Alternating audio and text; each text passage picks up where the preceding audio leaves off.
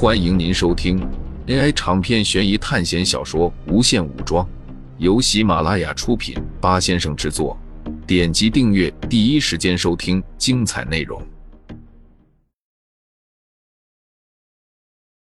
眼前的现实再次告诉众人：没有学分就什么都没有。之前构造的那么多蓝图，都要建立在学分之上。想要变得更强，在各种考试活下来。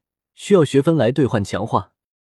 想要美女，想要美食，想要豪车和没有杀戮的考试的平静生活，这些都需要学分。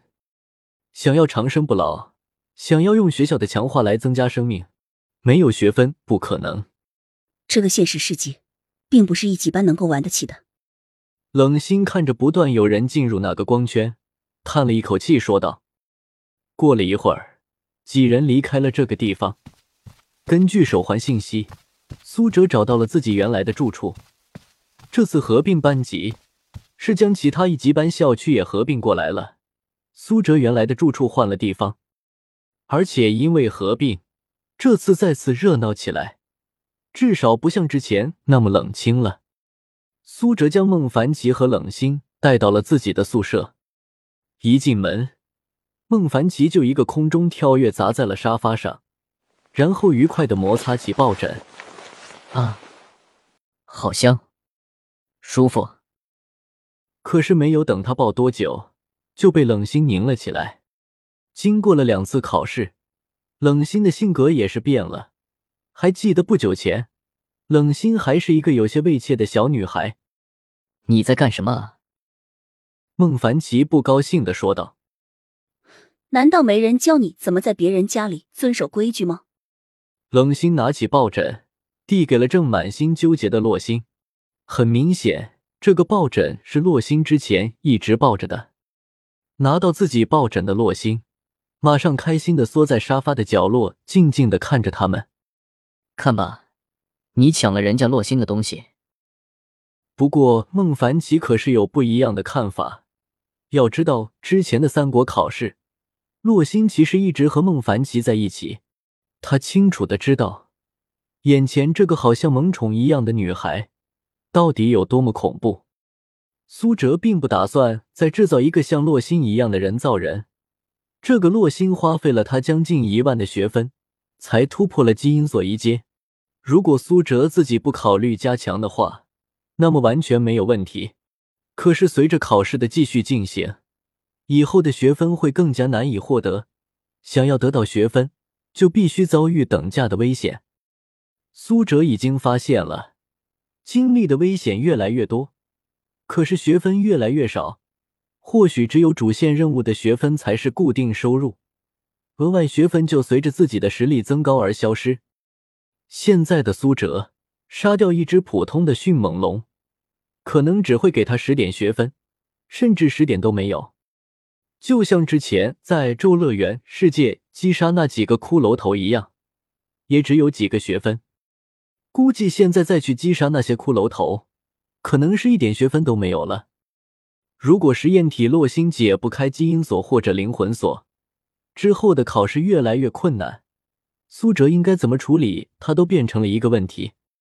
虽然实验体洛星的出生并不算是一个正常的孕育过程，但是现在的他。也是有思想和感情，就像很多人怨恨为什么自己会来到这里一样，无限轮回经历那些恐怖的考试。那么苏哲就是直接导致洛星进来的罪魁祸首。如果苏哲是那种绝情的人，完全可以不管这个实验体，因为这毕竟只是属于他的个人财产而已。但是真的可能吗？有一部叫做《逃出克隆岛》的电影。讲述的就是制造克隆体，教给他们知识，告诉他们外面有一个没有被污染的美好世界，但是他们的存在只是用来培育器官，将他们的器官移植给那些身患重病的克隆本体。其中这部片子对于人性的思考和对克隆人的讨论非常尖锐。苏哲觉得最大的错误就是。不应该交给这些克隆人知识、思想，甚至连痛觉和感知都不要给，完全当个人形的容器，那么这根本不存在任何问题。所以，实验体洛星就是这样一回事。他现在已经有了自己的思想，那种随时待在苏哲身边，用既听话又呆萌的眼神看着他，这样苏哲还能放弃他吗？现在的好消息就是，洛星开启了基因锁一阶，证明他有着上升的空间，也是证明了独立思考才是开启基因锁和灵魂锁的必要条件之一。如果只是一具傀儡，苏哲反倒不用这么纠结了。仅仅是处理一具有温度的尸体罢了。我想你们在这次考试中，应该明白了点什么吧？苏哲看着冷星和孟凡奇说道：“我在考试中遇到了和我一样的人，他来自 S 级班。是的，这学校还有一个 S 级班，我就是从哪里降级下来。另外一个人叫做方醒，基因锁和灵魂锁双二阶，但是他依然被降下来了。”所以，关于 S 级班的恐怖，我就不便叙述了。苏哲的话让冷心和孟凡奇都大吃一惊，就像当初兰可听到这则消息时一样。他在 B 级班组建了一个小组，在这次三国考试中，他把队伍分成了两个主线任务，两种阵营，在两个阵营中赚取了许多学分，而且凭借多人的力量，可以抵抗大多数强大的敌人。所以，我在想，我们是不是也组成一个队伍？如果是在以生存为前提的情况下，学分、任务这些都算不上什么，这个队伍就会比想象中靠谱的多。苏哲说道：“你之前不是说需要兑换一样东西，才能保持我们的团结吗？现在还需要吗？”孟凡奇说道。我认为这种东西并不需要，因为那仅仅是几千学分兑换出来的东西。像死亡笔记这样的契约型物品，都会在学校这里失效，那么肯定还会有其他东西，让学分兑换出来的契约失效。那么与其浪费几千的学分，我们不如兑换强化的好。”苏哲说道。孟凡奇点了点头，因为苏哲和孟凡奇在邺城的时候。有过一段互相考验，所以孟凡奇对于苏哲现在是比较信任的。那么冷心的话呢？孟凡奇转过头，认真的看着冷心。说实话，冷心的变化实在太大了。当然，在学校这样的环境下，肯定就会发生一点变化。只是人性格的变化，对于熟悉的人来说，都是一件奇怪的事。更不要说仅仅只是来到这个学校才认识的人。不过随后就不纠结了。既然苏哲认为他可以，那么就不用他操心了。那么你认为，我们这个团队究竟应该有多少个人才合适？你今天没有离开，就是在观察班里的那群人吗？冷心说道。苏哲点了点头。队伍的人数先不着急。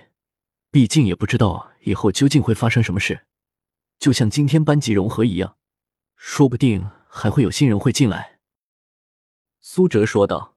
“更让我担心的还是另外一件事，你们没有发现到现在为止，我们再也没有见到那些学长了吗？当时有个人告诉我，说我们是这一届的新生，那么可以肯定，这个学校一定经历过了很多届这样的新生进入。”说不定再过几次考试，就会有新生加入进来。我当初问过给我们引导的人，他只经历过七次考试。我推测是没有加上补习的考试。在总进程中，他参加了七次考试，就迎来了我们这一届的新生。孟凡奇听到苏哲的话后说道：“你的意思是，可能每次招收新生的时候，和我们的观念不太一样。”苏哲没有继续接着孟凡奇的话说，沉思了一会儿后才说道：“可能是根据死亡人数来判断的。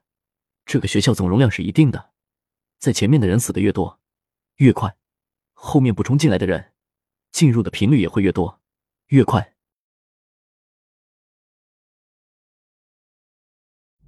听众朋友们，本集为您播放完毕，欢迎订阅专辑，下集精彩继续。